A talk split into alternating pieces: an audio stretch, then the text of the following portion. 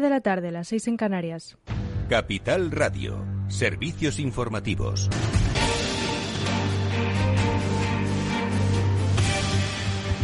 Buenas tardes. El volcán entra en zona de estabilidad, según el director de Pevolca, Miguel Ángel Morcuente, con coladas más lentas, cuatro bocas activas y solo una fisura. Más de 320 edificios han quedado sepultados y más de 154 hectáreas arrasadas por la lava que avanza imparable hacia el mar, cubriendo por el camino la localidad de Todoque. Los vecinos tienen pocas horas para recoger los enseres necesarios.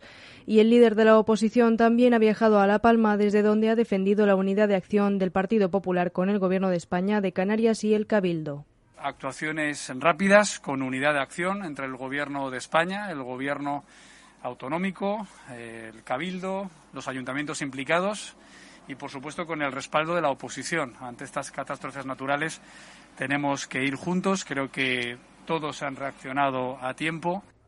Solo seis de los 22 ministros que conforman el Gobierno han acudido esta mañana a la sesión de control de, en el Congreso de los Diputados. Es uno de los temas que han marcado la sesión de control. Escuchamos al portavoz adjunto de Ciudadanos en el Congreso, Edmundo Val. El Gobierno tiene que venir al Congreso de los Diputados para que el Congreso de los Diputados ejerza su función de control, porque el órgano principal institucional de este país en la Constitución es el Congreso de los Diputados que representa la soberanía nacional. Y este Ejecutivo, este Gobierno, parece que le tiene alergia ya no solamente a la sesión de control, sino incluso a venir al Congreso de los Diputados. Yo lo he dicho muchas veces desde la tribuna. Nos encontramos con normas que afectan a un determinado ministerio y las estamos discutiendo sin la presencia del ministro en el Banco Azul y la presión para la elaboración de los presupuestos generales del Estado se incrementa. Los socios del Gobierno de Coalición Unidas Podemos estiman que no es momento de dar fechas cuando aún quedan pendientes medidas comprometidas en el acuerdo del Gobierno que todavía presentan pocos avances sustanciales. La líder de Podemos y ministra de Derechos Sociales y Agenda 2030, Ione Belarra, ha enumerado algunos de esos escollos en la hora de la 1, la ley de vivienda, el ingreso mínimo vital, el cheque bebé y la reforma fiscal que para Unidas Podemos resulta imprescindible. Creo que lo que no se puede permitir este gobierno es que la administración Biden nos pase por la izquierda. La administración Biden se está planteando un impuesto mínimo del 15% a las grandes empresas. Eso es exactamente lo que nosotras llevábamos en el programa en 2016. Es lo que está recogido en el acuerdo de gobierno. Creo que para esperar a cumplir el acuerdo de gobierno no hace falta ver qué dicen los expertos, que pueden abordar temáticas más concretas, temas específicos, pero más allá de eso hay grandes acuerdos, grandes consensos. En concreto, España está en el gran consenso del G20, que tiene 130 países detrás apostando por este impuesto mínimo y nosotros pensamos que no hay que esperar más. Y el precio medio de la electricidad en el mercado mayorista vuelve a subir hasta los 176 euros el megavatio hora, el segundo precio más alto de la historia, solo por detrás de los 188 del pasado jueves. La ministra de Hacienda, María Jesús Montero, declara eh, que el Gobierno estudiará ampliar la rebaja del IVA a la luz más allá del 31 de diciembre y sobre la escalada del precio de la luz Bruselas prepara ya una respuesta común para toda Europa. La Comisión Europea trabaja en un paquete de propuestas para que los Estados miembros puedan dar una respuesta común a la escalada del precio de la luz en todo el continente. El Gobierno ya había aprobado un plan de choque que reduce el IVA al 10%, suspende el impuesto al 7% eh, a la generación eléctrica, rebaja el impuesto de la electricidad al 0,5% y detrae hasta 2.600 millones de euros a las eléctricas procedentes de los denominados beneficios caídos del cielo, pero sigue confiando en una respuesta común Europea. Así lo expresaba la vicepresidenta tercera y ministra de Transición Ecológica, Teresa Rivera. La mayor parte de los ministros de Energía han manifestado su preocupación por la evolución de los precios de la energía en el conjunto de la Unión Europea y uh, han respaldado la idea de una respuesta en la que la Comisión tiene mucho que ofrecer y la comisaria ha concluido el debate compartiendo que están trabajando en eh, la preparación de las propuestas, de las opciones flexibles para poder abordar esta situación a nivel europeo y que las próximas semanas eh, darán a conocer y Sanidad notifica 2.450 nuevos casos positivos y 82 fallecimientos. La incidencia se sitúa en 79 casos por cada 100.000 habitantes en los últimos 14 días y se trata de la tasa más baja desde el 7 de agosto del 2020. En total, España registra 86.000 fallecimientos y en torno a 5 millones de casos. La ocupación de la SUCI cae medio punto hasta el 10,2%. Es todo por ahora. Les dejamos en After Work con Edu Castillo.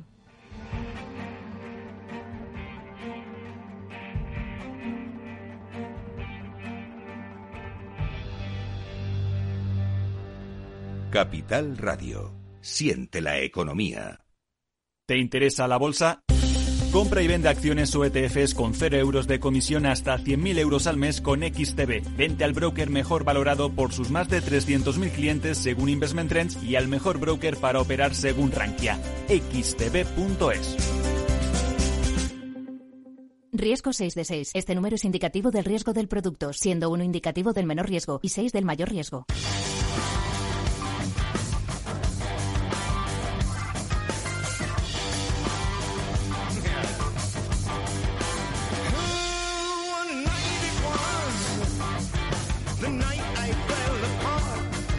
Después del trabajo, After Work, con Eduardo Castillo, Capital Radio.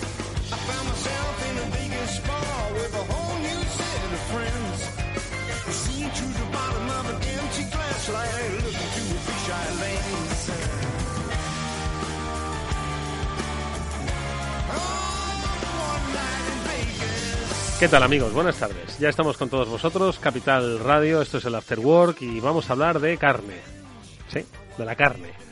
De la carne como negocio, de la carne sintética, entre otras cosas, de cómo evoluciona nuestra vida y de cuáles son los condicionantes que hay detrás de algo que, por un lado, es eh, pues una corriente eh, de sostenibilidad del planeta y de los recursos y, por otro, un interesantísimo y bollante negocio en el que algunos de los eh, de las mentes pensantes más eh, listas de nuestro universo pues están ahí metidas ¿no? bueno pues de carne sintética vamos a hablar con nuestro profesor de, temas raros José Manuel Vega director de estrategia digital en el equipo es escritor enseguida le saludamos.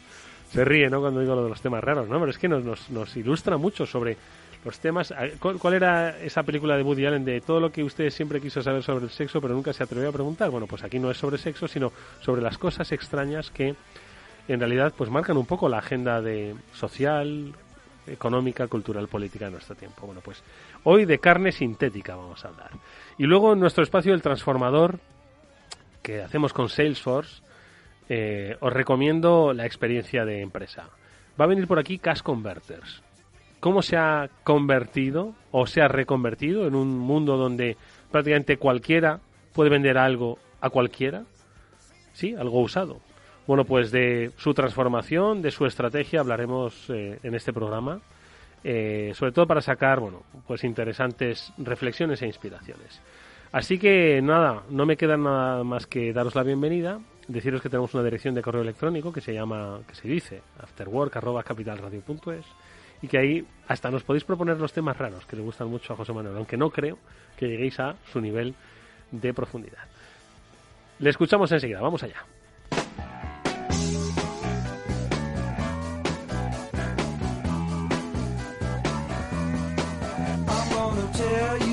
Bueno, este verano yo tuve la oportunidad de comer una especie de hamburguesa que tenía pinta de hamburguesa, tenía hasta colorcillo de hamburguesa, bien moldeada, tenía textura de hamburguesa y tenía hasta ese ligero sabor barbacoil.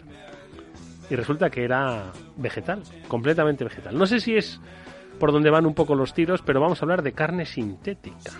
Madre mía, ¿esto qué es? José Manuel Vega, ¿qué tal? Muy buenas tardes, ¿cómo estás, amigo? ¿Qué tal? Buenas tardes. Madre mía. Ya estamos aquí con los temas raros. No, temas raros, porque lo, que no sé es si la carne sintética de la que nos vas a hablar es para comer o para implantar. No, no, no, es para comer.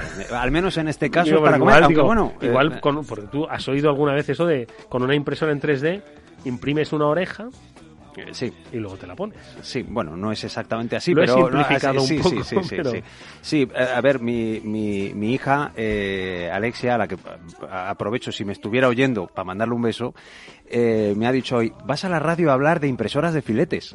Me ha dicho, ¿no? Eh, es que pues es así. Esa es la pues simplificación tu hija y yo del niño. Sí. Estamos alineados. Exacto, exacto. Sí, estamos sí. alineados. Sí, sí, muy bien. Entonces, a ver, ¿por qué hablamos de carne sintética? Sí, a ver, eh, todo esto ha sido a raíz de una, de una noticia que ha, salido, ha saltado hace, hace unas semanas y es que, bueno, pues unos, unos científicos japoneses han conseguido imprimir una, una chuleta de ternera de Wagyu, que es, bueno, pues digamos una de las terneras más eh, ¿Puedes, por favor, decir eh, Wagyu, como decimos todos? Wagyu. Sí, Wagyu. ¿Vale? Que es, el, es esta ternera super guay. Exacto. Es, es ¿Cómo se pronuncia de verdad? Sí, mm, bueno, la verdad es que mi japonés está bastante, está bastante oxidado. Wagyu, sí. Wagyu. Y bueno, pues es considerada, para el que no la conozca, pues una de las terneras más, más exquisitas, más valoradas.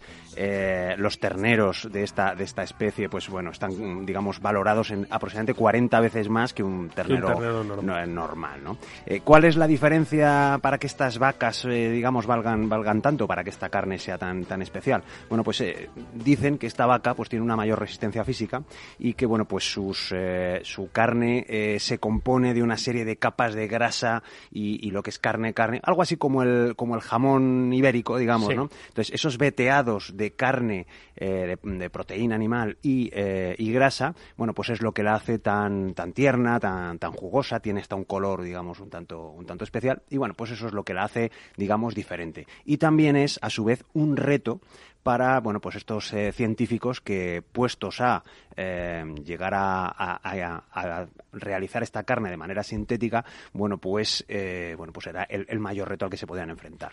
O sea que han impreso un, un carne de ternera guayu Sí. Pero que no es carne, claro. Eh, no, no, sí que es carne, sí que es carne, sí. Sí, fíjate, y ahí hay, que hacer una aclaración, al hilo un poco de lo que comentabas en la introducción.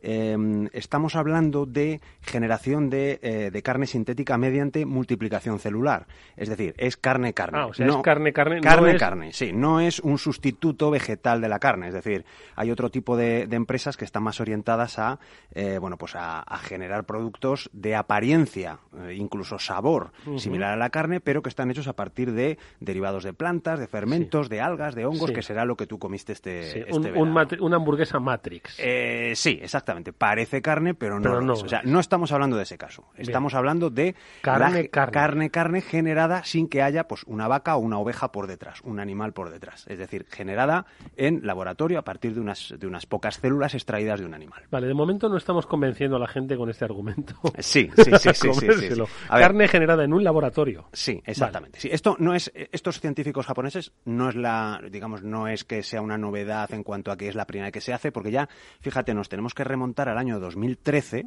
hace esto ocho años eh, donde ya en, este año ya hubo eh, la primera generación de, hamburguesas sintéticas mediante multiplicación celular. Entonces bueno pues básicamente se crean en una cosa que se llama bioreactor. Yo tampoco soy un especialista en esto pero nos tenemos que quedar con la idea de que es un dispositivo que bueno pues donde se hace cultivo celular para que, bueno, pues mediante la aplicación de unas condiciones muy específicas de temperatura, de concentración de oxígeno, de pH, etcétera, etcétera, bueno, pues se genera esa multiplicación de células y se genera, digamos, eh, carne de, a partir de una pequeña muestra.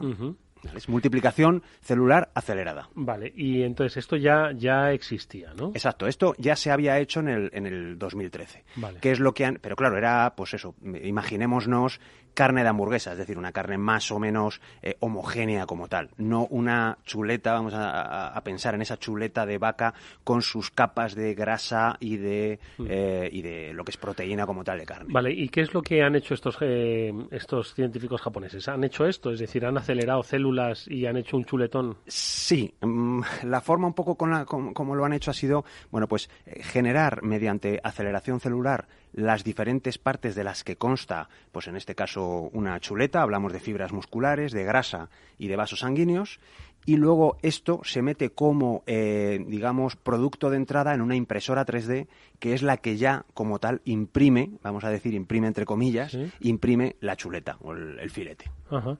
Y entonces, eh, y cuéntanos un poco qué, esto qué consecuencias tiene o cuáles van a ser un poquito las... las... sí, implicaciones de este tema de la, vamos a llamarlo bioimpresión o, o, multiplicación celular para... bueno, pues, a ver, la, primera como tal eh, tiene que ver con las, con las granjas, ¿no? Al final, las granjas, em, bueno, pues dedicadas a la cría de animales, básicamente para el sacrificio, para la alimentación humana, para consumo, ¿no? Bueno, pues cualquiera que haya estado en una granja pues sabe que una granja de animales de este estilo, bueno, pues sabe que las condiciones en las que se crían los animales, pues tampoco es que sean especialmente, eh, digamos... Eh, sí, no son, no son las de una granja... Eh, la de Heidi, ¿no? Sí, exacto. Yo este verano estuve en una, en una granja de, vacas en, Asturias con unos amigos de visita y, hombre, pues se te parte un poco el corazón ven que, ver que nacen los terneros, inmediatamente se les retiran a, las madres, las madres siguen dando leche, si le dejan los terneros reducen la cantidad de leche que generan, por tanto, como las madres tienen que generar leche para, para la venta, los terneros se crían aparte, solos, en unas casetas aparte.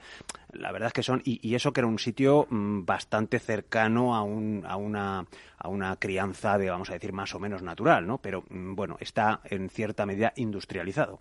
Digamos que la sociedad occidental al final ha separado mucho todos nosotros hemos separado mucho el filete que tenemos en un plato en un restaurante o en una bandeja de plástico en un supermercado de todo el proceso, de toda la cadena que viene anteriormente hasta desembocar en el filete. Es decir, hay unas granjas donde se nacen unos animales que luego se sacrifican, em, que luego se trocean, que luego sufren una serie de procesos más o menos naturales hasta llegar a ese filete que luego tenemos en el, en el plato, ¿no? Es decir, los niños no relacionan el filete con la vaquita, ¿no? Sino que llega un momento en el que el filete es filete. Ah. bueno, pues la Como si fuesen dos cosas diferentes. Son dos cosas distintas. Una cosa es la vaquita, mira la que mona que está en el campo, y otra cosa es el, el filete que está en mi casa en el, en el plato, ¿no? No somos muchas veces conscientes de todo ese proceso que hay en ese, en, ese medio. Entonces, bueno, pues eh, puede ser una fórmula para reducir el, el número de de, granjas que, bueno, pues que hay actualmente y que son, bueno, vamos a decirlo claro, grandes contaminantes, especialmente todo lo que tiene que ver con vacuno. Em, ¿Qué más ocurre? Esto la verdad es que es una reflexión muy interesante, ¿eh? muy interesante. Por cuestiones medioambientales, por cuestiones de sostenibilidad y por cuestiones también de la propia cultura, ¿no? Eh, de la alimentación y de, en fin, de lo que son los seres vivos de nuestro planeta.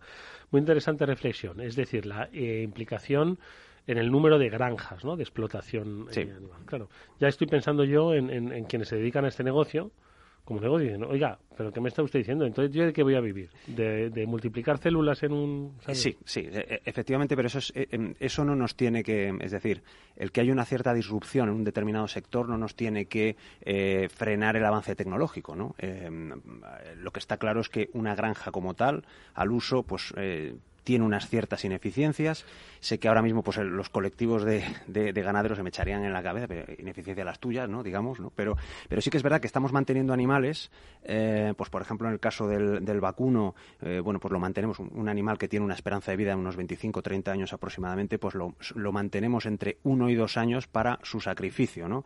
Eh, en el caso de, por ejemplo, de ovejas, unos 10 meses, el cerdo 6 meses, pollos, conejos 6 semanas. Es decir, estamos manteniendo teniendo animales durante un periodo de tiempo relativamente largo para, eh, para el sacrificio. ¿no? Cuando las granjas, especialmente las de vacuno, son grandes contaminantes, hacen un altísimo uso de, de agua, muchísimos pastos, una, una vaca adulta come muchísimos kilos de, hierba al día y bueno, pues también grandes usos de antibióticos, por ejemplo, para el mantenimiento de los animales, eh, proteínas sintéticas, etcétera, etcétera. ¿no? Así que bueno, pues sí, efectivamente esto sería una fórmula para eh, bueno, pues cubrir, digamos, cierta demanda eh, de carne a nivel a nivel mundial. Hombre, la verdad es que mm, has comentado una cosa, José Manuel, el, hecho de diferenciar, ¿no? El, el, desvincular el filete de la vaca, ¿no?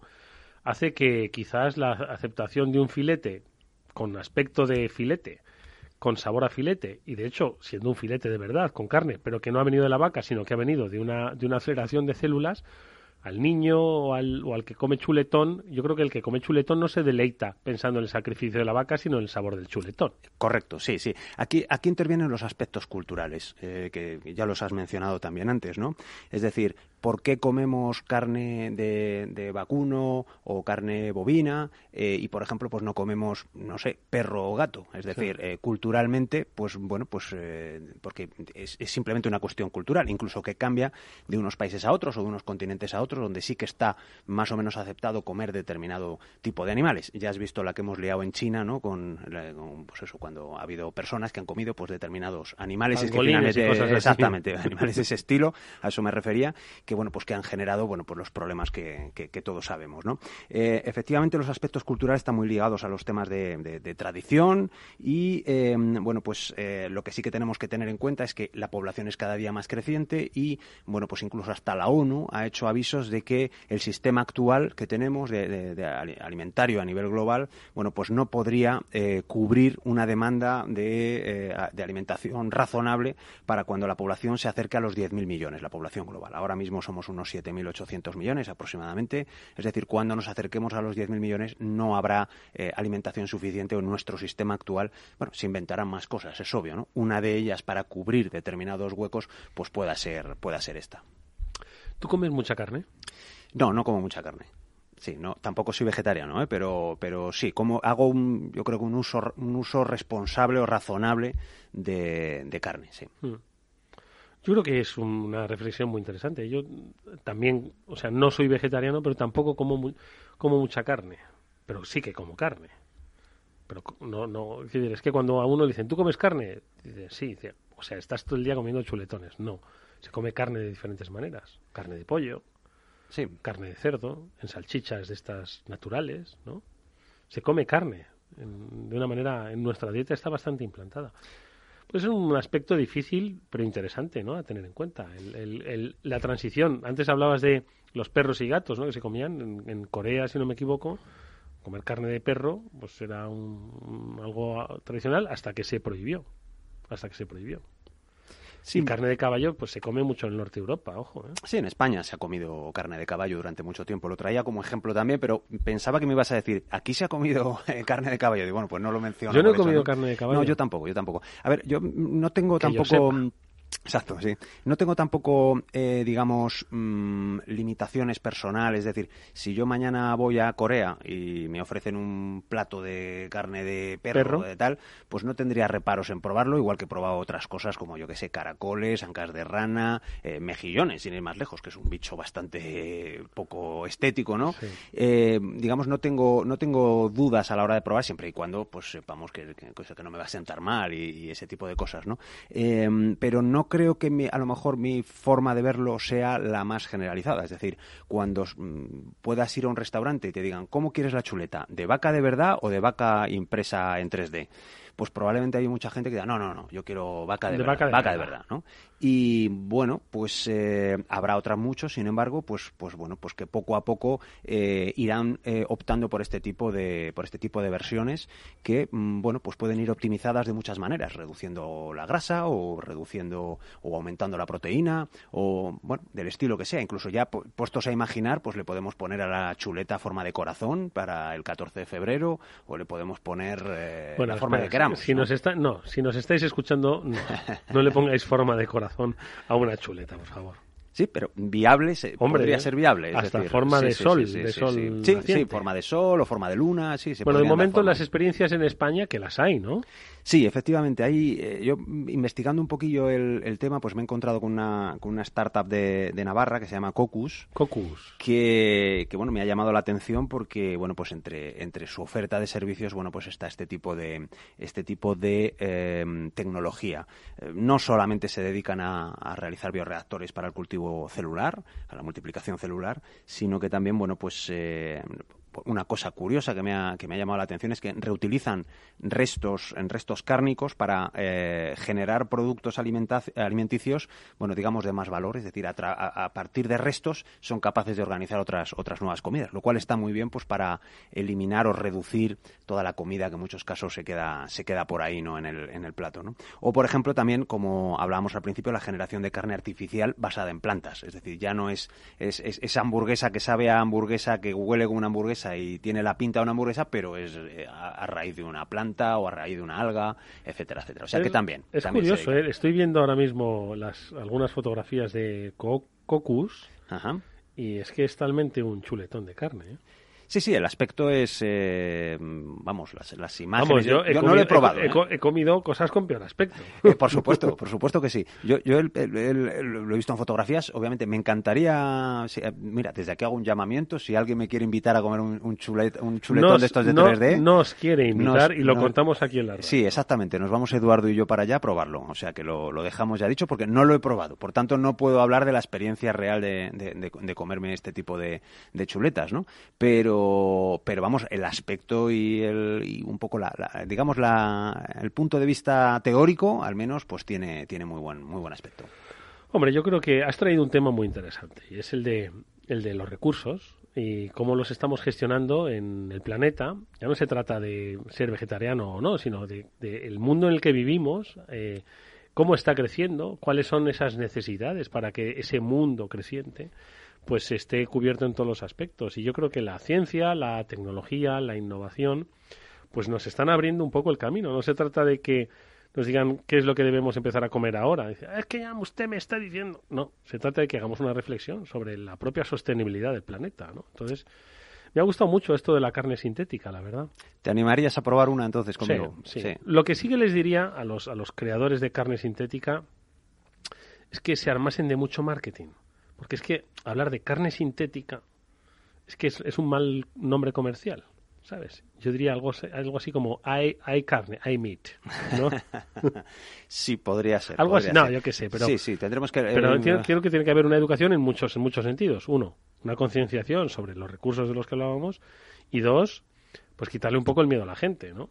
Sí, a Porque ver, Mira, tú como, como el mundo transgénico... ¿no? Claro, esto es un poco igual que los transgénicos. O sea, si no existieran los transgénicos, probablemente no podríamos alimentar ya a muchísimos. O generar eh, vegetales, verduras, etcétera, etcétera, para, para, para tanta gente. Lo mismo que los invernaderos. Lo ¿no? mismo que la acuicultura, que... Exacto, sí, sí, sí. Hay un montón de campos que, que han, han aplicado mucha tecnología para, bueno, pues para conseguir eh, eh, que, que- que nos llegue, bueno, que vayamos al supermercado y esté abastecido con absolutamente cualquier cosa. Eh, así que, bueno, ¿por qué no vamos a, plantear esta opción como una opción seria, ¿no? Una, opción- una opción realista que, podemos tener pues en, en breve ¿no? en nuestro supermercado poder elegir de qué tipo igual que podemos elegir una hamburguesa que tiene origen vegetal bueno pues por qué no una, una hamburguesa que tiene origen de eh, multiplicación celular A ver, ¿nos está escuchando alguna empresa eh, que se dedique a, a multiplicar celularmente chuletones?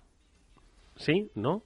Estamos dispuestos, José Manuel Vega y yo, a probarlos. No necesariamente un chuletonazo, uno a medias, o uno Sí, cada uno. No, sí. uno cada O uno sea, una, hamburguesa- triste hamburguesa sí, Una sí, triste también, también la probamos Y lo contamos aquí, ¿vale? perfecto este es nuestro ¿Tú compromiso estás preparado para ello? sí sí totalmente totalmente yo voy ahí a pecho descubierto Bueno, pues así nos, por lo menos ya sabemos un poco cuáles son las implicaciones y cuál es el entorno de reflexión, de creación de innovación que rodea al concepto de carne sintética. Son muchos, son muchos los factores y las implicaciones, como bien ha explicado nuestro amigo José Manuel, que tiene este, este concepto.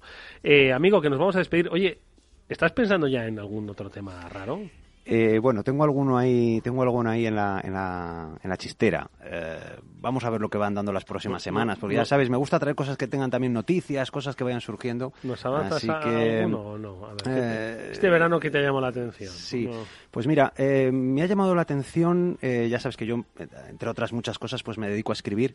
Eh, pues por ejemplo me han llamado la atención los robots, eh, que las inteligencias artificiales que escriben textos y que bueno que afectarán a profesiones como la tuya, ¿no? Es decir, puede que, Que, se, pronto que se aquí acerque una de esas inteligencias Eh, artificiales por aquí. que- es ¿Qué le voy a decir, que a lo mejor el afterwork de dentro de unos años ya no lo presenta Eduardo, lo presenta pues una inteligencia artificial. H4, H4. Eh, E14. sí, E14, ¿no? E14, exactamente. Bueno, pues podría ser un tema. ¿Cómo lo ves?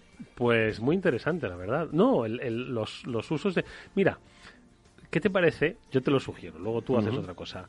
Eh, las máquinas van a sustituir a los humanos. A ver si es verdad. Es decir, a ver qué em, desarrollos crees que hoy en día podrían ya sustituir a los humanos. Ya la voz es algo que, vamos, prácticamente muchas veces estoy seguro de que eh, no distinguiríamos si nos está atendiendo un humano o una máquina. ¿Vale? Entonces, ¿te atreves a decir qué profesiones pueden ser ya hoy sustituidas? Bueno, sí que te puedo decir, por ejemplo, que en este en este ámbito Dice la de los hay- locutores. eh, lo- locutores, locutores que yo sepa, eh, eh, no, pero sí que te puedo decir que hay redactores de noticias de actualidad eh, que están basados en inteligencia artificial, que bueno, que básicamente eh, introducen en el sistema noticias que ya están redactadas, eh, información general, digamos la Wikipedia y cosas así y con todo esto hacen un refrito y sacan noticias eh, en grandes cantidades relacionadas con un tema, ¿no? De tal manera que no hay un redactor como tal, un periodista detrás, sino que lo que hay es una, una inteligencia artificial que publica directamente. Bueno, habría que ver cuántos lectores tiene esa, esa noticia. José Manuel Vega, nos vemos eh, próximamente con nuevos temas. Como siempre, gracias por haber estado con todos nosotros. Gracias a ti. Nosotros vámonos con un breve consejo. Si inviertes en bolsa y no conoces a XTB, es muy probable que estés pagando de más. Presta atención. Con XTB, comprar o vender acciones y ETFs no tiene ninguna comisión hasta 100.000 euros de valor nominal al mes. ¿Vas a seguir pagando comisiones en tus operaciones? Recuerda que XTB no te cobra comisiones en la compra y venta de acciones al contado y ETFs. Tienes que entrar en xtb.es, abrir una cuenta online y con atención al cliente en castellano y disponible las 24 horas al día. ¿Qué estás esperando? Ya son más de 300.000 clientes los que confían en xtb.es. Riesgo 6 de 6, este número es indicativo del riesgo del producto, siendo 1 indicativo del menor riesgo y 6 del mayor riesgo.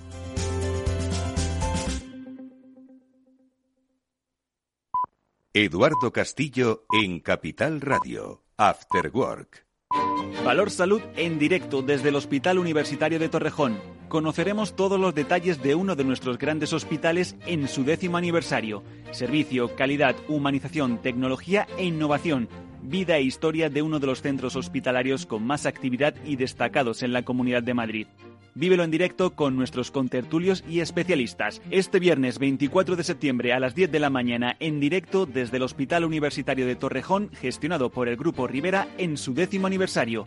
Valor Salud con Francisco García Cabello. Esto te estás perdiendo si no escuchas a Rocío Arbiza en Mercado Abierto. David Gengan, responsable de relación con los inversores de Solaria. Tenemos parte de la red energética Solaria a día de hoy. Ya somos también propietarios de esta red y esta red no está aquí para 10 años, 20 años, 30 años, está para 50, 100 años. Entonces imaginemos que mañana dejemos de instalar eh, parques fotovoltaicos, todavía Solaria será capaz de generar muchísimas ventas, muchísima EBITDA eh, y muchísimo dividendo para accionistas. Mercado Abierto con Rocío Arbiza.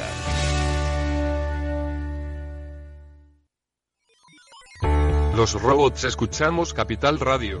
Es la radio más innovadora. Oímos a Saragot con Luis Vicente Muñoz. Ahí le has dado. Esto es Capital Radio. Di que nos escuchas. A continuación, El Transformador, de la mano de Salesforce.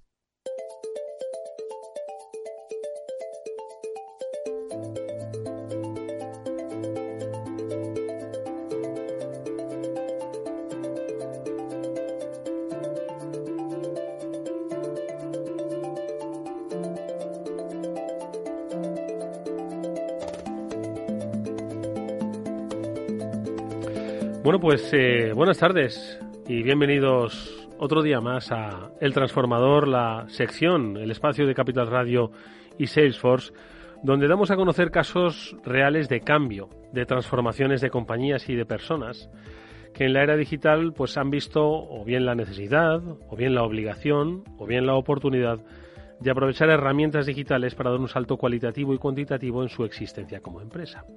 Y hoy os invito, como siempre lo hago en realidad, pero hoy especialmente, a que prestéis mucha atención eh, al programa de hoy a nuestro invitado, porque vamos a hablar con una compañía que se ha enfrentado a lo que muchas compañías no querrían, que es la aparición súbita de competidores digitales, a una reformulación de las reglas del juego que conocían anteriormente y que hoy, pues poco menos que no funcionan, y también a la necesidad de replantear pues prácticamente todo tu negocio, tu estrategia y tus objetivos. Hoy va a estar con nosotros Cash Converters, con quienes vamos a hablar de sus procesos de cambio y transformación y de los que esperamos obtener buenos aprendizajes. Enseguida vamos a saludar a Miguel Gilibet, es el director general del grupo Cash Converters. Pero antes vamos a saludar nuevamente en este estudio del transformador a nuestro amigo Enrique Mazón, que es vicepresidente para el área de cloud de Salesforce y con el que siempre es un placer volver a verte. Enrique, ¿qué tal? Buenas tardes. Eduardo, muy bien. Encantado de estar otra vez con vosotros. Oye, yo siempre lo digo, que cada caso que traemos es un caso único y excepcional. Pero, este es espectacular. Pero este es, este es muy bueno. Este es muy bueno. Muy porque bueno. Estamos hablando de una disrupción, estamos hablando de cambio, lo que decía, cambio de reglas de juego, es decir, replantearte prácticamente tu origen y tener que redefinir tu estrategia, tu futuro. Y, y además es un retail muy particular, lo vamos a ver en la conversación con Miguel, porque desde luego no tiene desperdicio ni una de las cosas que le escuchemos. Pues Miguel Giribet, buenas tardes, bienvenido. Buenas tardes, Eduardo. Muchas gracias por invitarme a este fantástico espacio. Un placer para que empecemos a hablar de Cash Converters y de cómo se ha transformado, cómo eh, ha dirigido y está dirigiendo sus pasos en un mercado complejo, difícil, pero que en vuestro caso, como decía, ha sido totalmente disruptor para, en el pasado y en el futuro. Entonces, ¿por qué no situamos un poco a la gente? Yo he comprado mucho en Cash Converters, ¿no? Porque estamos hablando de tiendas físicas en su origen, ¿no? Eh, en propiedad y también franquiciadas, donde uno podía ir a vender cosas y a comprar otras. Es decir, estamos hablando de mercado de segunda mano, ¿no? Así es. Eh, Cash Converters es una compañía eh, que nace en, en Australia eh, y que llega a España eh, aproximadamente en 1995, ¿eh? con la primera franquicia eh, aquí en, nuestro país. es cierto que la expansión más fuerte de Cash Converters ocurrió o se dio entre el 2002 y 2012 aproximadamente. Y es cierto que hubo un momento como comentabas, en el que hubo una disrupción brutal, ¿no? Y es 2014, eh, con la entrada de, de Wallapop, que cambia eh, radicalmente las reglas del juego, ¿no? Eh, nosotros, hasta ese año prácticamente, eh, estábamos en un proceso de crecimiento a nivel de tiendas y de crecimiento, digamos, por tienda, y de repente en el 2014 se nos empieza a caer el tráfico de la noche a la mañana eh, sin entender por qué. Ahora, visto con perspectiva, entendemos el, el por qué. Porque antes, ¿cuál era el negocio digital o, digamos, el pensamiento digital de Cash Converters para eh, allá por 2014? Ninguno. Ninguno. El, el, pensamiento digital de Cash Converters hasta el 2014 es, eh, es eh, nulo eh, en ese sentido y seguíamos confiando en lo que había sido nuestra actividad tradicional en el, en el canal offline o, en, la, en, la, calle prácticamente, ¿no? Eh, con unos, con un éxito eh, brutal, ¿no? Desde un punto de vista de crecimiento, eh, desde un punto de vista de rentabilidad del negocio y, con, y desde un punto de vista de reconocimiento de la marca. Oye, pues yo creo que uno de los éxitos, Enrique, de la transformación no solo es lograr éxito, sino también lograr sobrevivir, porque ha habido empresas, o por lo menos sa saber leer bien qué es lo que está ocurriendo, ¿no? Porque hay empresas que eh, no han sabido leer bien la irrupción de competidores y ahora no están con nosotros. Y sin embargo otros han sabido leerlo, sobreponerse y estar con nosotros. Totalmente de acuerdo contigo y de hecho nos lo contará Miguel en, en la entrevista esta tarde, pero el propio Cash Converters ha hecho dos planes estratégicos durante estos últimos seis años que le han llevado a la posición en la que están hoy en día con unos resultados espectaculares. Y no solo hay un cambio importante desde el punto de vista tecnológico, yo creo que también Miguel profundizará en eso, eh, también hay un cambio importante cultural dentro de la propia organización que hay que abordar durante todo este tiempo. Sí, ¿no? efectivamente, transformación cultural con un apoyo y una, y una base digital. Hablamos entonces de los procesos de transformación. 2014 se produce una reflexión sobre, oye, eh, las reglas del juego han cambiado, hay nuevos agentes, tenemos que empezar a pensar en cómo, en qué. Bueno, pues tenemos que empezar a pensar en cómo accedemos a ese cliente eh, posiblemente diferente eh, que el que tenía Cash Converters hasta ese momento, eh, con inquietudes diferentes respecto a por qué compra segunda mano y cómo compra segunda mano, ¿no? Y en ese momento nos damos cuenta de que o, nosotros atacamos el canal digital eh, o efectivamente corríamos riesgo de desaparecer, ¿no?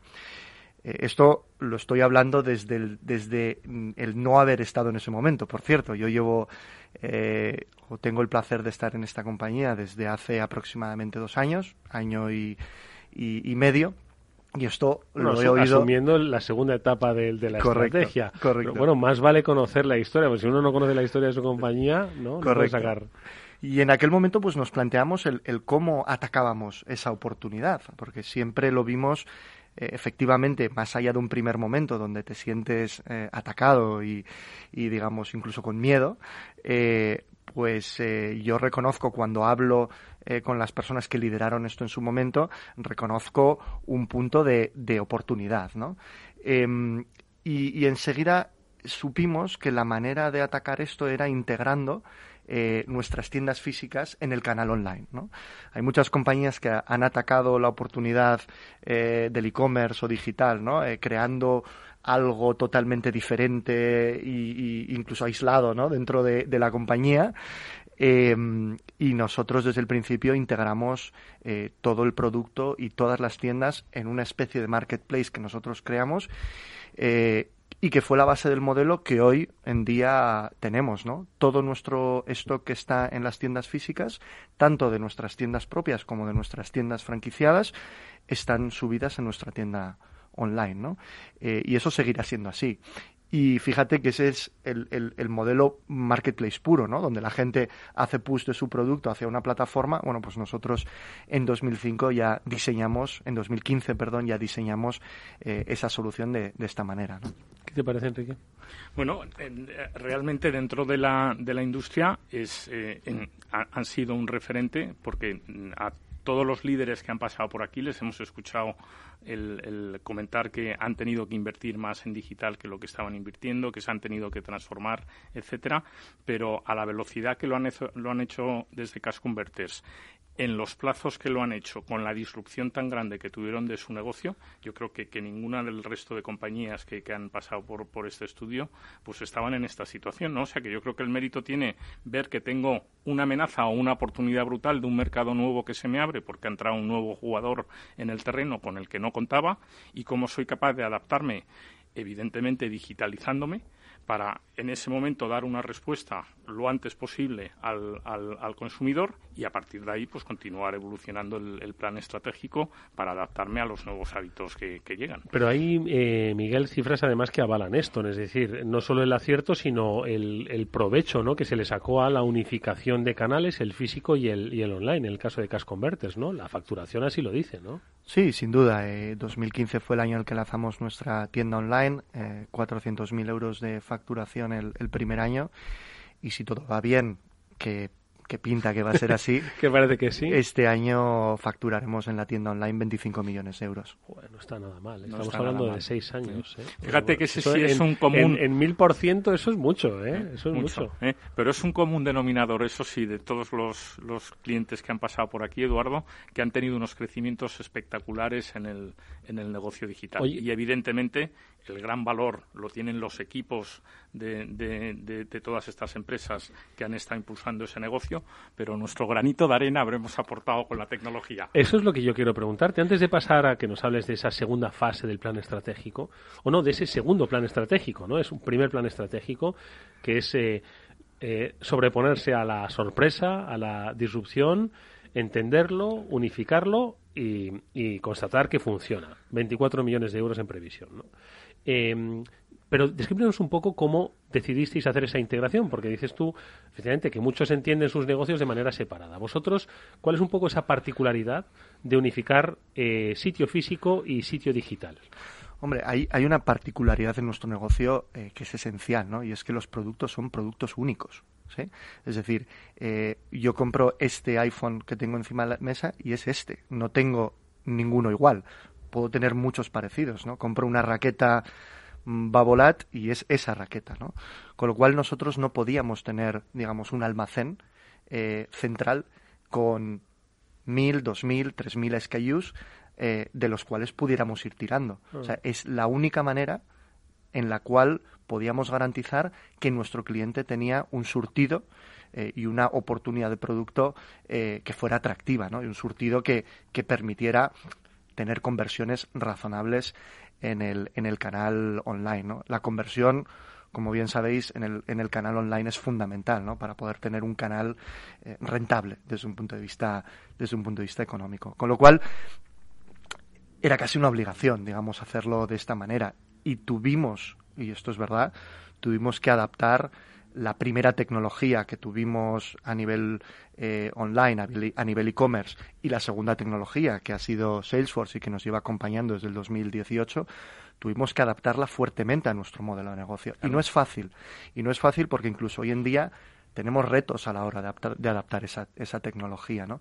Pero bueno, pues con, con un poquito de imaginación, con un poquito de, de ganas, ¿no? Y, y, de creatividad y junto con Salesforce que nos, nos va ayudando, pues somos capaces de hacerlo, ¿no? ¿Cómo fue esa, esa adaptación desde 2018? Bueno, cualquier retail tradicional que está trabajando con nuestras soluciones tiene eh, eh, una referencia y, y, miles de unidades para esa referencia. En el caso de Cash Converters, como decía Miguel, eh, cada producto es una referencia exclusiva. Entonces, eh, automáticamente tienes que, que, que, en la plataforma estar gestionando no un producto con, con, con miles de artículos en stock, sino miles de productos cuya unidad en stock es una. Y eso tienes que saber, ser capaz de conocerlo y tenerlo a disposición no solo de tus canales online, sino también de tus canales físicos para poder garantizar que si hay alguien que está pidiendo ese producto, pues ese producto evidentemente lo puedes vender y consigues la satisfacción del cliente y, y, tu impacto correspondiente en ventas. Miguel, uno de los, de los aspectos que comentan muchas de las personas que vienen a este transformador son empresas que gran parte de su actividad era un negocio físico, un negocio de contacto, un negocio que durante la pandemia, los meses de confinamiento y posteriores con las limitaciones, pues se vio afectado. En vuestro caso, eh, afectado, ojo, y luego aprendizaje, aprendizaje de ello, ¿eh? que ha habido muy buenas, muy buenas oportunidades que han surgido con la pandemia. Recordarás eh, cuando estuvimos hablando de eh, vender casas. Eh, sin llegar a visitarlas físicamente, ojo, o sea que, que se, ha, se, ha, avanzado y mucho. ¿no? Entonces, en vuestro caso, Miguel, ¿la pandemia os ha ayudado a, ver algo más, a repensar algo más, a crear nuevas estrategias? Eh, sin duda, ¿no? Tanto en el canal físico como el canal, como en el canal online, ¿no? En el canal físico, yo creo que como cualquiera que, que trabaja en el mundo del retail, eh, tenemos, tenemos caídas de tráfico relevantes, ¿no? Por tanto, te tienes que volver eh, muy creativo, tienes que pensar de forma muy creativa Pero, para entender. Fíjate, la, perdona, eh, Miguel, la importancia que tiene la caída de tráfico, porque si tú no vas a vender tus productos a Cash Converters, tampoco ellos tienen luego el stock de producto para, para poder, vender en online. Para poder vender en el online, online, o en el físico en cuando sí. abra. Con lo cual, eh, ese tráfico tiene mucho más impacto sí. que en cualquier retail tradicional. Sí. Y para eso también estamos haciendo cosas que si queréis eh, un poquito más adelante os explico, ¿no? Pero sin duda eh, una de las cosas más importantes eh, que hemos hecho ha sido reforzar eh, de alguna manera la experiencia de cliente. La experiencia de cliente desde dos perspectivas. Desde cómo le atendemos cuando, cuando viene, cómo tratamos de entender sus necesidades eh, y cómo tratamos de hacer una venta consultiva o activa. Eh, y por otro lado, estamos trabajando mucho en la parte de surtido del producto, ¿no? surtido y calidad del producto eh, estábamos comentando antes con Enrique, ¿no? La sensación de que Cash Converters eh, es un bazar o puede ser un bazar, ¿no? Un bazar donde tú encuentras eh, lo que te ponen. Y lo que estamos trabajando ahora es que los clientes eh, de alguna manera encuentren lo que realmente quieren. Y estamos trabajando en accionar o activar de alguna manera la oferta eh, para esos clientes y poner en la tienda eh, lo que los clientes realmente buscan, ¿no? Con lo cual, bueno, pues eh, trabajando en eso somos capaces de ya, ahora, eh, desde julio, desde junio, de hecho, desde junio de este año, estamos vendiendo en nuestras tiendas físicas ya lo mismo que vendíamos eh, en junio del 2019 eh, y, como decíamos, con un 30% menos de tráfico. Bueno, pues eh, se ve por el retrovisor quién viene, eh, no se ve que las pandemias que vienen, cuando se ponen al lado los nuevos competidores, las empresas pueden hacer dos cosas. Uno, seguir avanzando, pero mirando hacia la izquierda, es decir, que es donde está nuestro competidor, o seguir mirando al frente, sabiendo a dónde quieres ir. ¿no? Y eso es un poco lo que habéis hecho en Cash Converters. Es decir, vamos a seguir mirando al frente y a definir hacia dónde queremos estar y ser nosotros. Correcto. ¿no? Entonces, ese es el nuevo, digamos, el, el, segundo plan estratégico, el primero que nos has descrito, estamos hablando de 2014-2019, ¿no? Aproximadamente. Sí, aproximadamente, correcto. A fechas sí. redondas un 2020 que arranca con una pandemia nada menos, pero que en, en, absoluto, por supuesto, influye, pero no ha modificado lo que se definió en, en 2019, ¿no? En 2020. De hecho, eh, yo llego a la compañía en febrero del 2020, eh, un mesecito antes eh, del estado de alarma. Eh, como te puedes imaginar, pues, pues para mí fue eh, brutal, ¿no? Yo les preguntaba... No hay MBA que supere eso. Efectivamente. Yo les preguntaba a mis, a, mis jefes, vamos a decir, los propietarios de la compañía, si eso formaba parte del Welcome Pack, ¿no? El, eh, una, pandemia. Sí, para que Efectivamente, ¿no? Y, y, y lo que yo tenía muy claro cuando llegué a esta compañía es que había una oportunidad fantástica para Cash Converters de, de mantener y de ampliar ese liderazgo en el mercado de la segunda mano. Pero efectivamente, para eso había que, como compañía, como marca eh, y como operador, eh, pues había que reposicionarse. ¿no? Y, es lo que estamos trabajando desde hace eh, un año aproximadamente. estamos trabajando con la visión de mantener ese liderazgo, convertirnos en un referente de la segunda mano, vinculándonos claramente a la sostenibilidad que está en nuestro ADN. ¿eh? Eh, hoy en día muchas compañías hablan de la sostenibilidad, de todo lo que hacen para eh, neutralizar la huella de carbono, para plantar mm, árboles, para no todas estas cosas. Nosotros llevamos 25 años haciendo esto, ¿no? Llevamos 25 años dando una segunda vida a los productos y contribuyendo de alguna manera a la sostenibilidad del planeta. Y tenemos ahí, seguimos teniendo una oportunidad fantástica y que además la estamos aprovechando muy bien. ¿Y, cómo, cómo vais a lograr este objetivo? Es decir, de alguna forma, el concepto de economía circular que cada vez se va conociendo más, que cada vez la sociedad es más consciente ¿no? de su papel en la sostenibilidad futura ¿no? del planeta y para las generaciones venideras. ¿no? Entonces, ¿cómo vais a hacer esa, eh, esa transformación cultural? ¿Cómo os vais a apoyar en la tecnología? ¿Cómo lo estáis haciendo? A ver, cuéntame. Bueno, estamos haciendo tantas cosas que podría estar aquí dos horas hablando de esto, ¿no? O, más. Eh, lo, primero, lo primero que hemos hecho ha sido definir un propósito como compañía. Hemos refundado el propósito de la compañía y nuestro propósito eh, va de lo siguiente, que es cambiar hábitos de consumo para generar un mundo más sostenible en lo económico, en lo social y en lo ambiental. Perdona que te interrumpa una cosa. La semana pasada, una especialista en gestión de carreras, en eh, recursos humanos, nos hablaba de que casi un 40% de los empleados de las empresas se querían ir de su empresa y que uno de los motivos principales era que faltaba el propósito de la empresa, que no veían el propósito, que no veían propósito de la empresa, no sabían hacia dónde se dirigía. Entonces, cuán importante es definirlo primero. ¿eh? Pero, y además, esto sí que es un tema de liderazgo de Miguel, porque una de las primeras cosas que hizo Miguel cuando se incorporó en Cash Converters es que nos llamó al equipo de Salesforce, nos dijo, os quiero contar cuál es nuestro propósito y hacia dónde vamos. Y tuvimos una reunión con él en la que nos estuvo contando todo su plan para esta nueva etapa. Sí, como dices, ¿no? esto atrae, atrae mucho talento y una de las cosas que estamos viendo es que todo el talento que se está incorporando en la compañía, que forma parte del plan ¿no? Eh, y que forma parte de las herramientas, déjame decirlo así, ¿eh? para alcanzar nuestros objetivos, eh, todo ese talento viene entusiasmado con, el, con el propósito. ¿no? Pero no hay que quedarse ahí y hay que definir. exactamente, oye, tengo propósito y ahora vamos a poner. Efectivamente, ¿no? Entonces, ¿qué hemos hecho? Bueno, hemos definido cuatro pilares muy claros dentro de nuestra estrategia eh, que tienen que ver con experiencia de cliente tanto en la tienda como en el mundo online. Tiene que ver con captar eh, clientes em, sensibilizados con eh, todo el mundo de la economía circular y la sostenibilidad. Y tiene que ver con ofrecer un mejor producto a todos esos clientes. Y esos son los cuatro pilares sobre los que estamos trabajando eh, y que de alguna manera descansan sobre, sobre nuestro propósito, que como digo es una refundación de nuestro propósito. No es cambiar nuestro propósito, sino es refundarlo de alguna manera. Oye, en experiencia de cliente, la digitalización, o digamos que la base digital tiene pues eh, una palanca imprescindible, supongo, ¿no?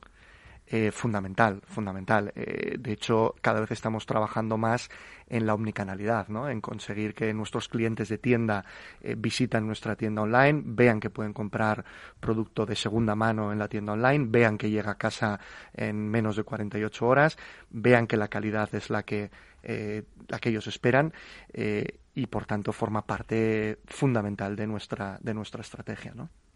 De hecho, fíjate que además como retail tienen la peculiaridad que tienen a Eduardo como cliente que puede ir a comprar un producto y como cliente que va a vender su producto. Con lo cual, ahí la, la, relevancia que tiene de conocer bien a ese Eduardo como consumidor y como proveedor y explotar adecuadamente esa información para ofrecerte, pues como decía Miguel, una buena experiencia, tanto si estás en el canal online como en el canal físico, es clave. Precisamente ese cliente que queréis captar, ese nuevo cliente, ¿no? Eh, comprometido con la economía circular, comprometido con la sostenibilidad, ¿cómo lo vais a hacer? Porque es un cliente en dos direcciones, ¿no? El que quiere contribuir, en vez de comprármelo nuevo, pues me lo compro ya que puedo utilizarlo y de alguna forma contribuyo ¿no? a esa sostenibilidad.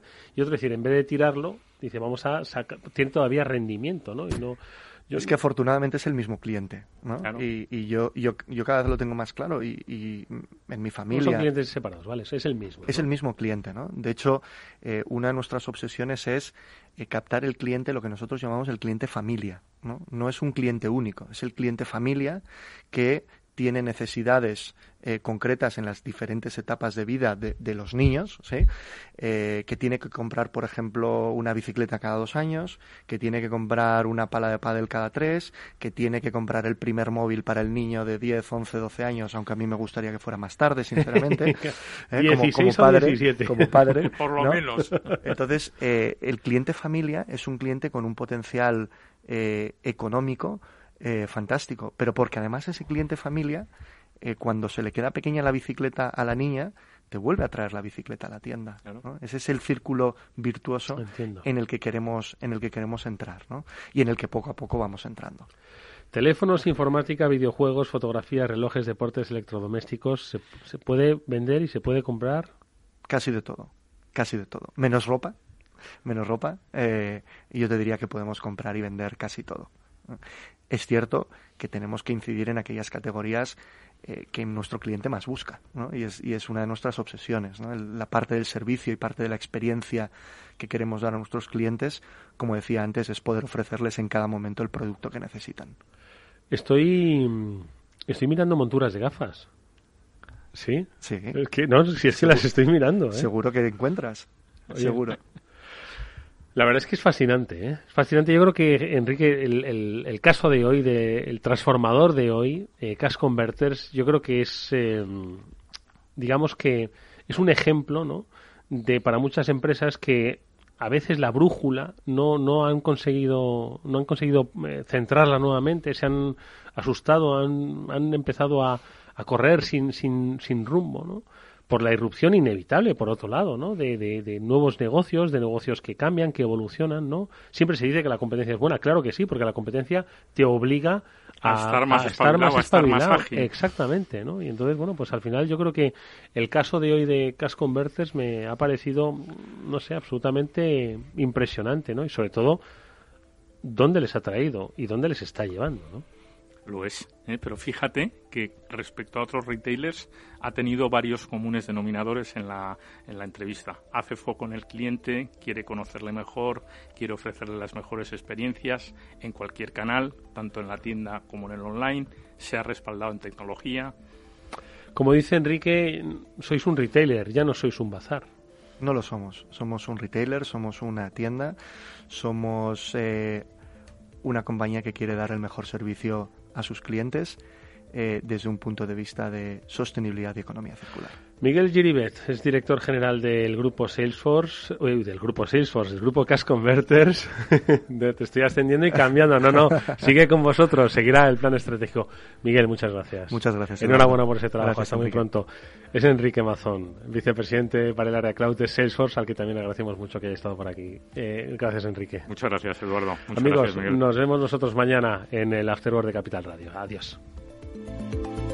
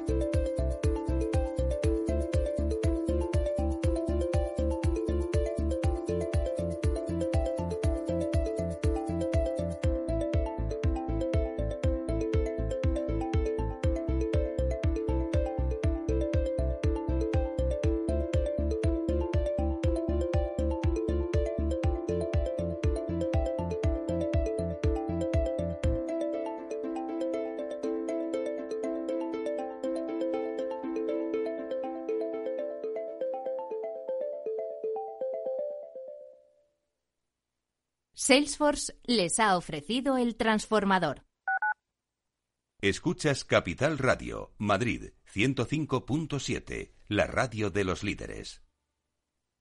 Gráficas Naciones. Más de 50 años de experiencia en el sector de las artes gráficas. Apostamos por la última tecnología tanto en impresión offset como en digital y gran formato. Realizamos todo tipo de impresión. Tarjetas de visita, folletos, libros, vinilos, decoración y montaje de stands. Más información en el 91 629 2145 o en gráficasnaciones.es.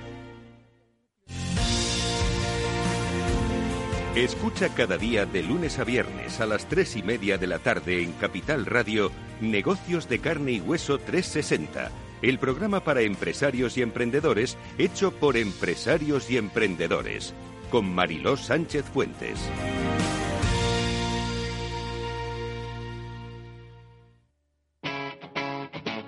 Capital Radio